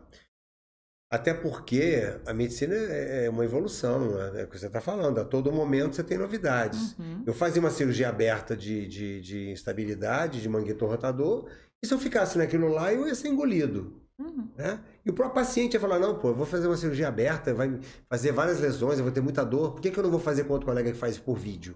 Claro, uhum. evidente. Então você tem que evoluir. E isso é uma evolução uhum. natural dentro da especialidade, né? Uh, hoje tem cirurgia de robótica, já é uma coisa um pouco mais complicadinha, porque você trabalha com computador e um robô trabalha fazendo a cirurgia que você Ai, fazia por meu vídeo. Meu Deus do céu. É, isso já é feito, São Paulo, muita, muita, muitos países já têm isso aí. Mas no Brasil, primeiro que é uma cirurgia muito cara e a gente trabalha com convênios, então isso tem que ter toda uma suporte. O suporte tem que ter uma aprovação, tem que passar para o Senado, Congresso, uma série de situações que vão aprovar algumas coisas. E aí a gente acha que a robótica realmente vai demorar um pouco mais para chegar. Para chegar né, na ortopedia, no ombro. Já chegou, mas pra gente, pro interior, é um pouco mais complicado. De forma prática ainda não, mas no conhecimento já tá ali, né? Porque Sim. você já precisa tá, opa, isso tá na área, claro. daqui a pouco vai chegar, se não chega e, e ainda vai entender o que é e tá atrasado, não dá, é. né? Aí. E o legal também, que eu acho bacana, que a gente quando fala que tá no interior, Uhum. Hoje a gente não tem interior mais, a gente tem uma região muito grande aqui, uhum. né? E, e, e, a gente é muito respeitado, sabe? Que isso é legal. Porque você não está aqui sendo mais um, passando um remedinho para tirar a dor. A gente hoje é muito respeitado aqui, esse grupo que a gente tem. Vamos considerar uns 7, 8 aqui, que estão sempre juntos. Então a gente está ligado ao pessoal da UERJ, a gente está ligado ao pessoal da UFRJ. Então a gente publica alguma coisa, fez uma cirurgia tal, publicou, o pessoal curte. Pô, nos Estados Unidos o pessoal curte. Olha. Profissionais lá, porra, altamente técnicos, mas vê que a gente está fazendo a coisa direito, uhum. comenta, né? Então, assim, e, até a gente brinca, tem um pessoal que a gente está muito ligado agora da UERJ, eles vêm de vez em quando aqui operar, a gente vai lá operar com eles, e um pessoal de muito base científica. É, e aí eles falam, cara, vocês são cascudos. Pô, você, é, até outro dia eu postei uma coisa e postei num. Eu gosto muito de música, eu gosto de uhum. rock. Ontem foi o dia do o rock. O dia do rock, é, é, verdade. Ontem foi o e dia do rock. E aí eu postei uma, uma cirurgia e coloquei uma música do Foo Fighters chamada Learn to Fly. Ah, maravilhoso. É, adoro. Aí o que que acontece? Quando é um eu postei, postei essa cirurgia e coloquei o Learn to Fly assim como fundo, uhum. né? Aí esse colega do, da UERJ virou e falou assim, cara, vocês já estão voando há muito tempo, né? Aí foi uma barata, assim, foi uma, uma, uma coisa bacana. Uma, assim. uma analogia. Mas é. eu acho que é muito interessante, você, é, quando gente, você falou isso até antes, na, sobre a, o indicar, né? Porque, é, ah, fulano veio por, por indicação, porque gera uma credibilidade, uma responsabilidade que tem um peso, né? Então, como que é importante você ter muita noção daquilo que você faz, muito conhecimento, muito argumento firmeza técnico, decisão, firmeza, é. maturidade, porque você tá, você tem um nome construído, você tem um histórico, uma credibilidade, e eu acho que isso é realmente é, é, fundamental. E estão voando, realmente, né? Ele e esse grupo aí, que depois a gente vai querer todo mundo aqui no Doutorcast com a gente, hein? Por favor, você Eu já... Acho que vai ser um prazer o pessoal vir aqui bater um papo. Cada um falar da sua, da sua especialidade, muito bacana. Agora eu fiz a outra perguntinha, se foi acertado você voltar para o interior. Então, quando você olha para esse percurso aí de alguns anos já de volta para casa, né, que eu falei, o bom filho a casa torna, uhum. é, foi acertado, porque afinal de contas, muita gente saindo daqui querendo ir para a capital, e você fez o caminho inverso. É claro que quando eu resolvi voltar, eu sabia que tinha uma base aqui, porque você é aquela história, no Rio de Janeiro ou São Paulo, você acha que você visualiza, na minha época você visualizava o interior uma coisa assim meio tranquila, pacata, aquela medicina basal, uhum. né? E na verdade, eu trabalhei muito mais aqui do que lá. Porque você trabalhava no hospital, ia para casa, você ia para casa. Aqui você trabalha, as pessoas sabem onde você mora, sabe seu endereço, sabe seu telefone. telefone. Você vai no supermercado, é, Atrás do pacote de, do, da, da, prateleira de biscoito, sai um paciente assim, doutor, que bom te ver aqui. Ué, mas a gente não tá aqui gravando e o nosso operador aqui de áudio falou, Ih! mas na, na, quando a gente agendou, ele já falou, conheço esse médico, esse médico foi do, foi do meu pai, então conhece todo mundo, né, Fernando? Fernando tá aqui nos bastidores, ó. O doutor foi, foi médico do pai dele, então não, tem essa, essa relação muito próxima no, no interior, né? Exatamente. Então, como eu tava falando, você vai Na farmácia você encontra o paciente, você vai num supermercado, daqui a pouco surge alguém que você já operou, operou parente. Então é assim, foi muito, é muito gratificante estar no interior por causa disso. Uhum. É, às vezes você, na cidade maior, é legal também porque você tem sua independência, sua identidade, você, tua família. Mas é muito gratificante quando você faz um trabalho é, o melhor que você pode, né, dentro de uma, de uma expectativa e que isso é reconhecido. Então é muito bacana você encontrar com as pessoas na rua, doutor, nossa, que legal, tal, quanto tempo, ah, lembra de mim e tal? Eu não, não lembro. O que, que houve? Ah, tal, você operou meu pai, operou a mim, e já tem tanto quanto tempo? Ih, nossa, tal. Então é, isso Tem- é tem bacana. uma- o uma interior história, tem né? essa vantagem e também a desvantagem, que isso é uma coisa que não foi bom como se esperava, mas o, o importante, isso também é bacana falar. Eu faço parte do, do parte do CREMERGE também, Uhum. da, a gente chama delegacia hoje, Delegacia Regional Barra Mansa, que inclui algumas cidades. né? Então, a gente aprende que a melhor defesa do médico é a relação médico-paciente. Você atender um paciente ah, que não ficou satisfeito, não teve um resultado bom, se você não tiver o paciente com você, você perde. Então, assim, o paciente pode não ficar satisfeito e não consegue conversar com você, não consegue acesso. Quando você tem um paciente, você faz 10 cirurgias, as mesmas. Sete vão de um jeito, dois de outro, um vai de outro. Mas se você tiver uma boa relação médico-paciente, essa, essa cirurgia que não foi um resultado esperado, infelizmente não chegou onde se queria, mas o paciente viu que você estava com ele, viu que você fez tudo que tinha que fazer, toda a base científica foi cumprida, toda a relação médico-paciente foi dentro do melhor que se pôde, ele vai entender. Ele não vai te processar. Ao passo que você fez uma cirurgia, largou, não, deu, não deu assistência, lá na frente vai aparecer um problema. Uhum. E o CREMERGE mostra isso para o médico jovem, de que você precisa ter uma boa relação médico-paciente e um bom prontuário médico escrito. E a sua defesa é o que você escreveu. Você tem escrito aquilo ali, Registrar. operei, fiz isso, fiz aquilo, houve uma intercorrência, houve um sangramento, isso, tal, tal, tal, tal, tal, tal. Você tem a sua defesa Uhum. escrita. E se você tem uma boa relação médico-paciente, o paciente vai entender que houve um problema. Infelizmente, ele tinha alguma coisa que predispôs a, a ter um resultado não tão favorável e ele vai entender. E que Então- pode acontecer e está relatado, né? Está descrito. Medicina não é matemática. É. 2 mais 2 nunca 4. Medicina tem uma variação aí, Uhum. né? O doutor disse que é do, do CREMERG, né? É Delegado do Conselho Regional de Medicina de Barra Mansa. E aí eu tenho aqui no seu histórico também, membro da Sociedade Latino-Americana de Cirurgia de Ombro, membro titular da Sociedade Brasileira de Cirurgia de Ombro e Cotovelo e membro titular da Sociedade Brasileira de Ortopedia e Traumatologia, certo? Faltou alguma coisa? Faltou. Não, faltou nada não. é Não, isso faltou aí. sim. Sabe o que faltou? Ah. Faltou que tem uma clínica de ortopedia e fisioterapia em Barra Mansa e é casado há 25 anos, porque, nossa, senão a mulher me pega, fala assim, como assim? Você, e, e te briga com Não, você tá também. errado. Não tá, não, tá errado? Eu casei em 90. Então tem tá, tá uma conta errada aqui, ó. Errado. Casei em 90. Então tem. A minha secretária passou a informação Passou a errada. informação errada. E aí, a, 32. e aí a, a mulher dele vai puxar a orelha da. Cristina- Não, Cristina, não puxa a minha, É. puxa a da secretária, que ela não atualizou esse número. Então são 30 e 32, né? 32 Agora em julho, anos. dia 6 de julho.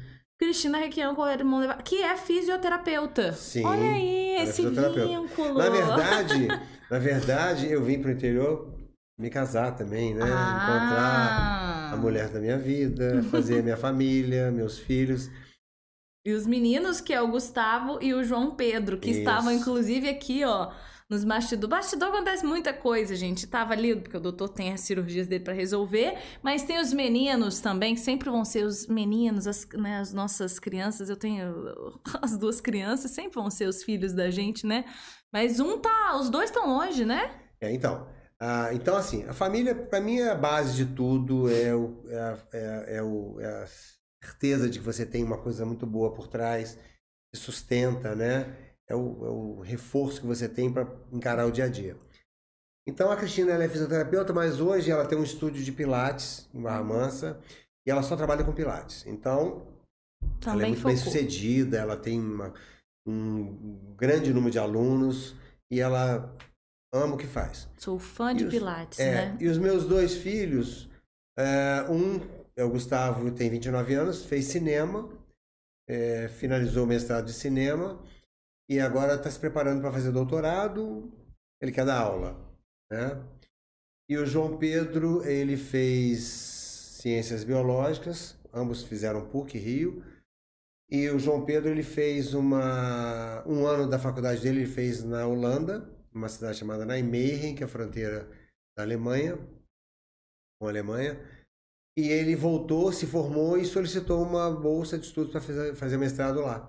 E foi aprovado, está lá na Holanda e agora está fazendo um curso no Polo Norte.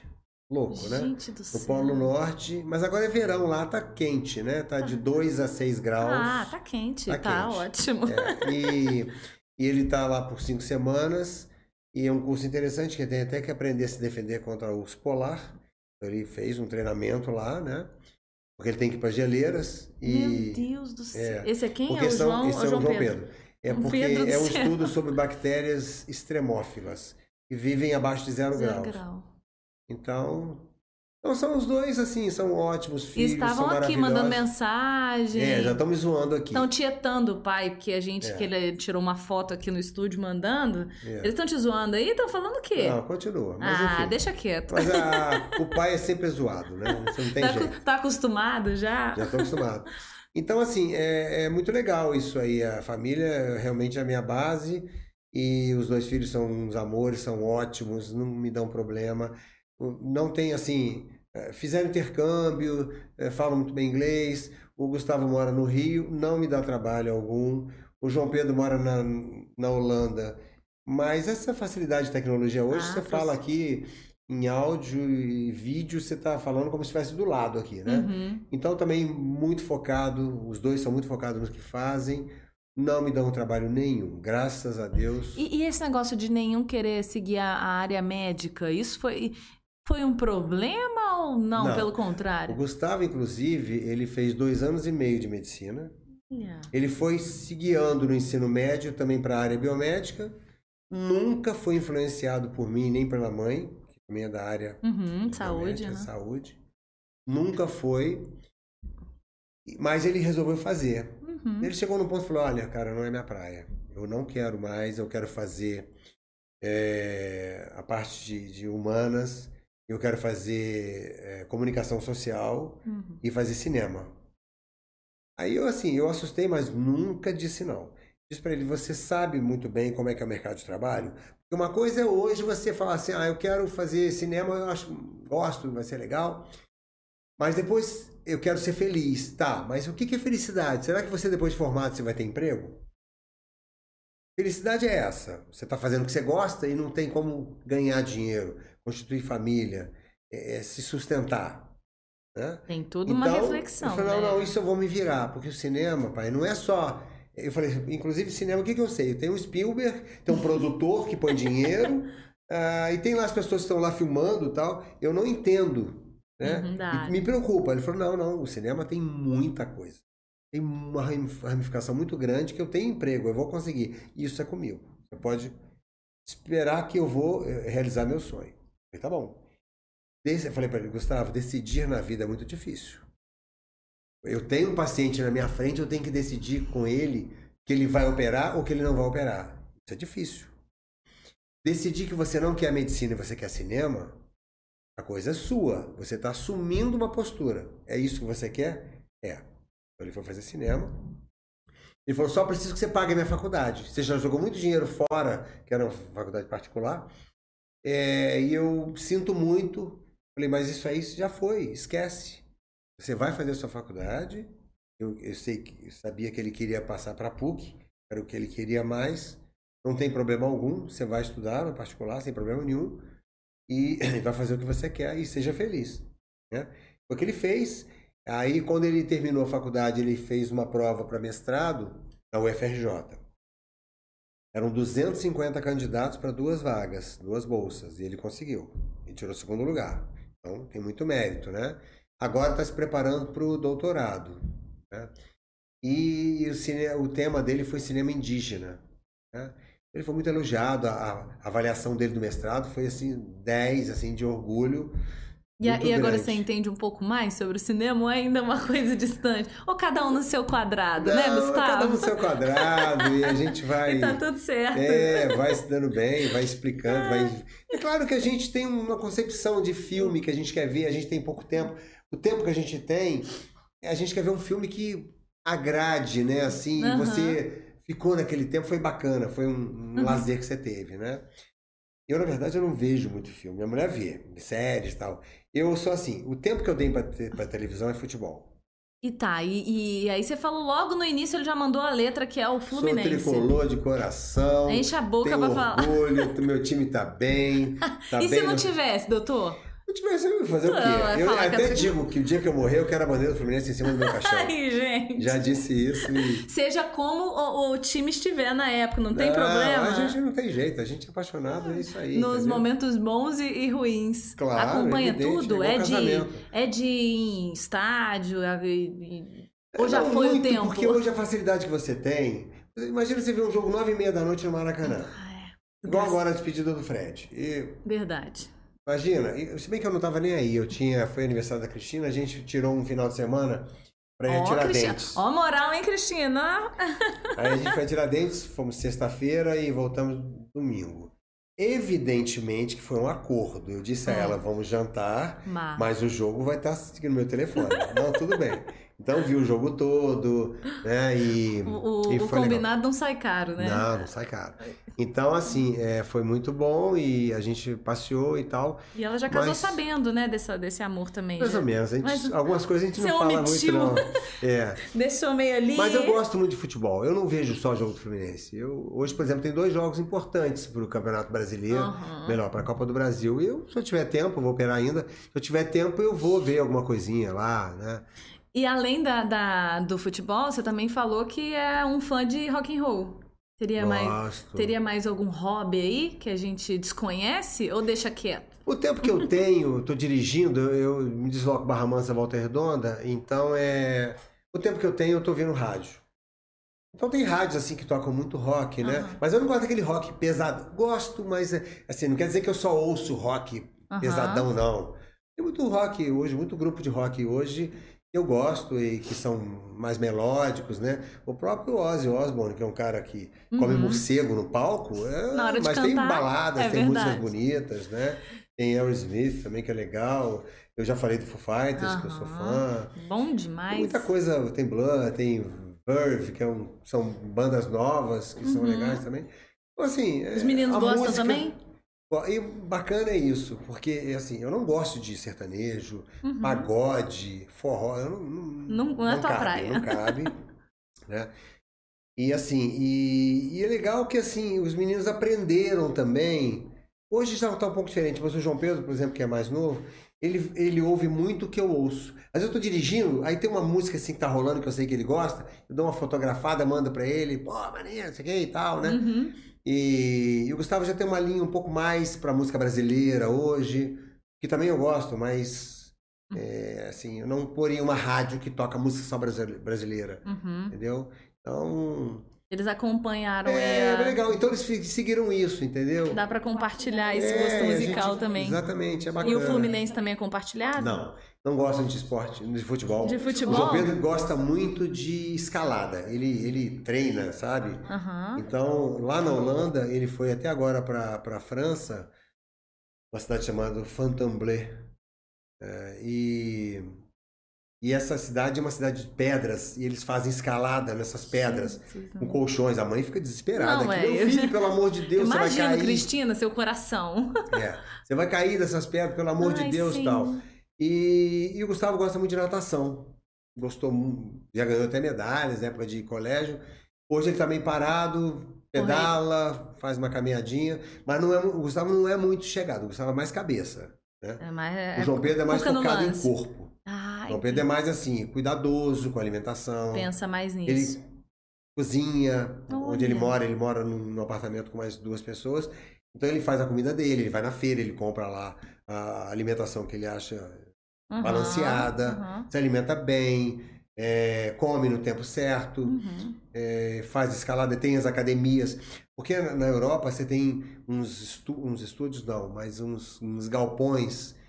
Então, assim, são ginásios Imenso. imensos com aquelas pegadas escalada, Uhum. com as trilhas coloridas, as dificuldades. Que possibilidade, é né, que uma tem. coisa é um assim mundo, né? espetacular.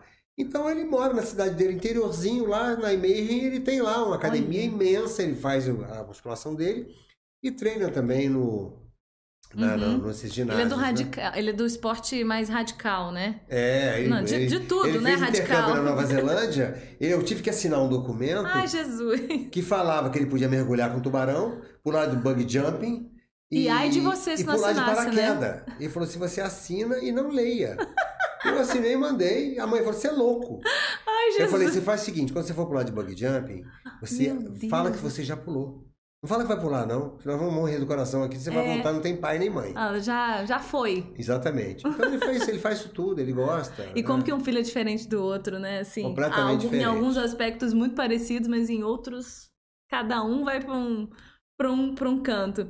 Ô, doutor, mas tem aqui, só pra gente finalizar no último histórico aqui, que me colocaram aí, você também vê se a sua secretária está certa, que falou que você gosta é, da, de- da família. Peraí, deixa eu ver. Suas paixões, além da medicina da família, são a Roça. Aí, viu, ó? É, então, é porque assim, é, eu passei grande parte da minha infância numa chácara onde minha mãe mora. Minha mãe hoje é uma senhora adoentada, 91 anos de idade, mas está saudável. Mas ela tem Parkinson, uma demência progressiva, então eu, eu ainda tenho que colocar no meu dia a dia duas a três visitas na casa dela. Ela mora em Barmança, mas num bairro, então um pouquinho afastadinho. Então, eu tenho que realmente estar sempre junto, porque eu que administro tudo, cuidadora, Uhum. medicamentos, fraldas.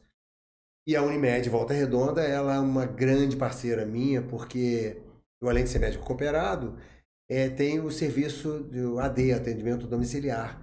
Eles são muito legais, muito eficazes, eficientes.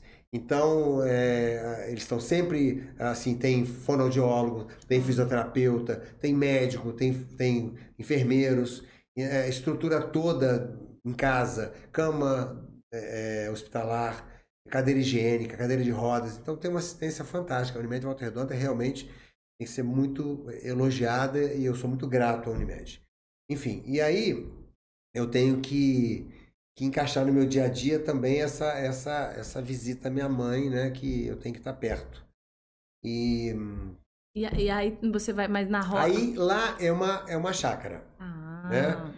Então, assim, tem É um a árvore que eu plantei quando meu filho nasceu. Ah, que legal. Tem uma Tem história. a árvore que eu plantei quando eu era sete anos de idade, um cajueiro imenso. Então, essas coisas assim que, que me leva muito pro, pro pé no chão, né? Uhum.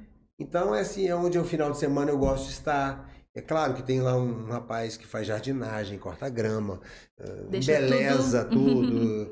Eh, mas assim, mas eu tenho o lado que eu também gosto. Então eu vou lá, eh, De relembrar isso. planto, aham. eu colho mandioca, por exemplo, Uhum. enxada, Aham. é, bota. Eu, eu curto. Então, isso para mim é muito prazeroso.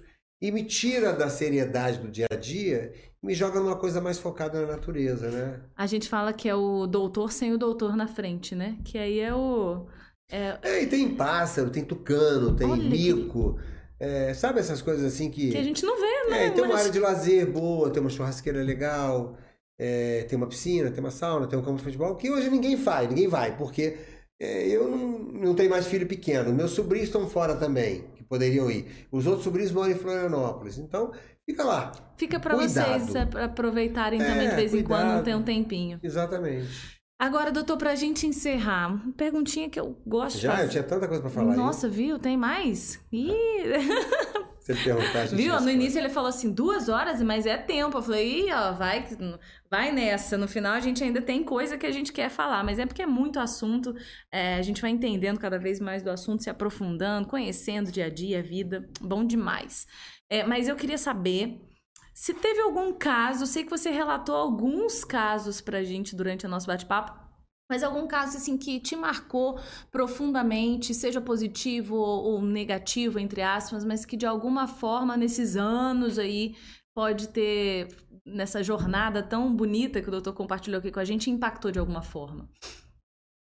Olha, um dos pacientes mais difíceis que eu tratei e que a gente, graças a Deus, teve assim, Papai do Céu iluminou, foi o Fernando pai do Fernando aqui com a gente, da, da técnica. Olha só. Ele teve um acidente muito grave, foi moto.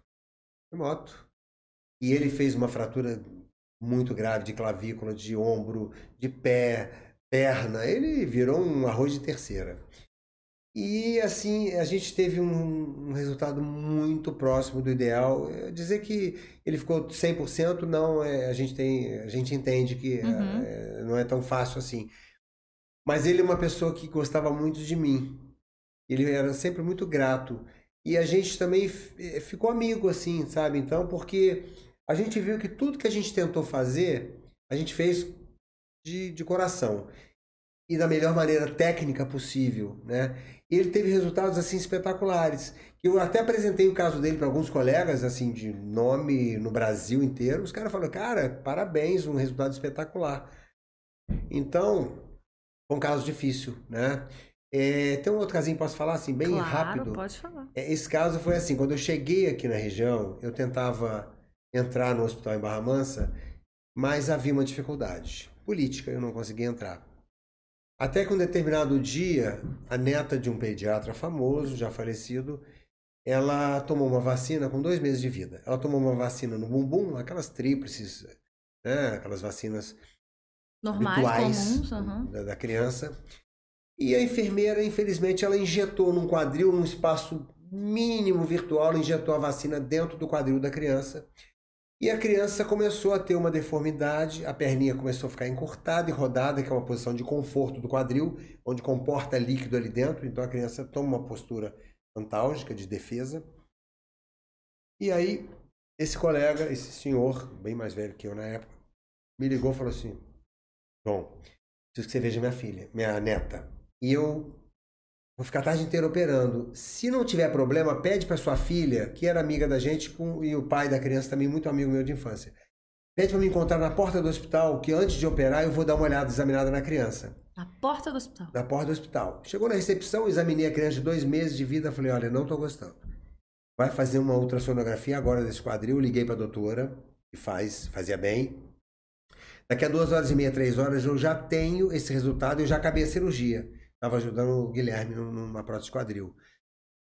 Quando eu terminei a cirurgia, eles já estavam com a criança com o resultado, porque eu fiz um contato com a doutora para fazer o mais rápido possível, e era um caso que tinha realmente os vírus vivos atenuados dentro do quadril. Hum. E mais algumas horas ia comer a cabecinha do fêmur da criança e a criança ia ter uma deformidade absurda. Isso foi sequela. rápido? Foi uma vacina? Isso foi questão de horas. Que ela tomou, tipo, um dia. Não, não, esse foi dois dias antes. E veio. Como eram vírus vivos, mas Rápido. atenuados, então não chegou a fazer uma lesão. Hum. E aí eu. Imagina eu, recém-chegado aqui na região, um professor da Universidade de Vassouras, de pediatria, me dizendo e, uh, me passando o caso e que eu tomasse uma decisão. Eu liguei para ele e falei, doutor, o caso da sua neta é cirúrgico. Estamos saindo da cirurgia agora, a gente vai ter que pôr na sala e operar. Esqueça que ela é neta de um pediatra, professor, já falou assim. E faça como fosse a sua filha. A criança internou, a gente fez a cirurgia, o doutor Gilson até me ajudou, porque ele estava comigo no quadril, e falou, não, eu vou com você. Fizemos a vez de acesso, tiramos o vírus, toda a vacina, assim como fosse um gel, sabe? Forma de meia-lua. Saiu todinha, e a criança, graças a Deus, evoluiu bem, não teve necrose nenhuma, virou fisioterapeuta, hoje é adulta de 39 anos de idade, 35 talvez, sem sequela nenhuma. Então isso é muito gratificante. Esse foi um caso também que me marcou muito. Né? Hum. E a gente foi pegar assim, a gente tem vários casos. Imagina. Esses foram dois importantes. Imagino, nossa, quantos anos, quantos pacientes, né? Quantas histórias É, que legal, doutor. Olha, eu queria muito te agradecer a sua disponibilidade. Eu sei que o seu tempo aqui, ele estava aqui, gente, ele tem uma cirurgia hoje. A gente remanejou, ajustamos as agendas, porque eu queria, a gente gostaria mesmo desse tempo longo, porque quanta coisa a gente ouviu e aprendeu é, então, muito obrigada pela sua disponibilidade, por estar compartilhando a parte da sua jornada tão importante na ortopedia, na nossa região, no, no nosso estado, no país, como que você compa compartilhou é, e agregou tanto. Então, obrigada de coração mesmo. Eu que agradeço a você, Aline, Fernando, a Unimed que, que me pensou aí num grupo de profissionais de alta capacidade, gabarito e me escolheu ali, eu fiquei muito feliz com isso, no Médio Volta Redonda. E eu só tenho que agradecer, foi um bate-papo agradável, foi uma tarde muito boa. E a hora que você quiser, estou à disposição, eu tenho que me encaixar nas é... coisas, mas a gente vai estar aqui a hora que você quiser, a gente encaixar um horário, a gente Com tá certeza, aí. porque é muita coisa que a gente pode falar da especialidade. Olha que assim, eu, quando eu olhei e falei, bom, ombro. Talvez seja um assunto até limitado, né? Entre aspas. A gente às vezes, e eu pensando aqui em, como que a gente ia elaborar uh, o bate-papo, mas olha só, ainda faltou muita coisa é. pra gente falar, né? É verdade. Mas eu acho que deu para contribuir, né? Com, Com certeza. Falamos, falamos muito, foi bom demais. Eu quero agradecer, além do doutor, mandar um beijo aí pra Cristina para os meninos, João Gustavo Pedro. João Pedro, lá, cada, um, um, muito mais longe, né? Aí, mas um abraço, obrigada aí por cederem um pouco também do tempo do, do pai e do marido, né? Porque eu sei que é um tempo que seria dedicado, é, se não ao trabalho, à família, como ele bem evidenciou aqui, que é o, o, suporte de tudo. E é você que continuou com a gente aí acompanhando o nosso bate-papo desde o início, você que acompanha o Doutor Cast também. Brigadão, lembrando você de acompanhar ainda mais com detalhes, você vai ter tudo ali, ó, rapidinho. Se você seguir a nossa página, encaminhar esse, esse material, curtir, compartilhar, deixar a sua sugestão sugestão, por favor, a gente está aqui a postos para saber o que você quer ouvir, o que, que a gente pode trazer, quais especialidades a gente pode trazer aqui para o nosso Dr. Cat. Já sei que eu tenho um grupo ali que o doutor falou, né? Que é esse grupo dele aí, ó. Vamos já escalar essa galera para bater um papo aqui com a gente. E nossos agradecimentos, claro, Unimed Volta Redonda, patrocinadora oficial. Lembrando a realização do Dr. Cast é da Amplia Med, do Ponto de Saúde, com apoio Falo Mesmo Comunicação. E hoje os nossos agradecimentos também ao nosso, no nosso bastidor aqui, ó. Quem tá comandando tudo ao Fernando, que foi lembrado aqui no nosso bate-papo. Valeu, Fernando. Tamo junto. É isso, gente. Acompanha o Dr. Cast. Tem mais episódios vindo por aí, tá? Tchau!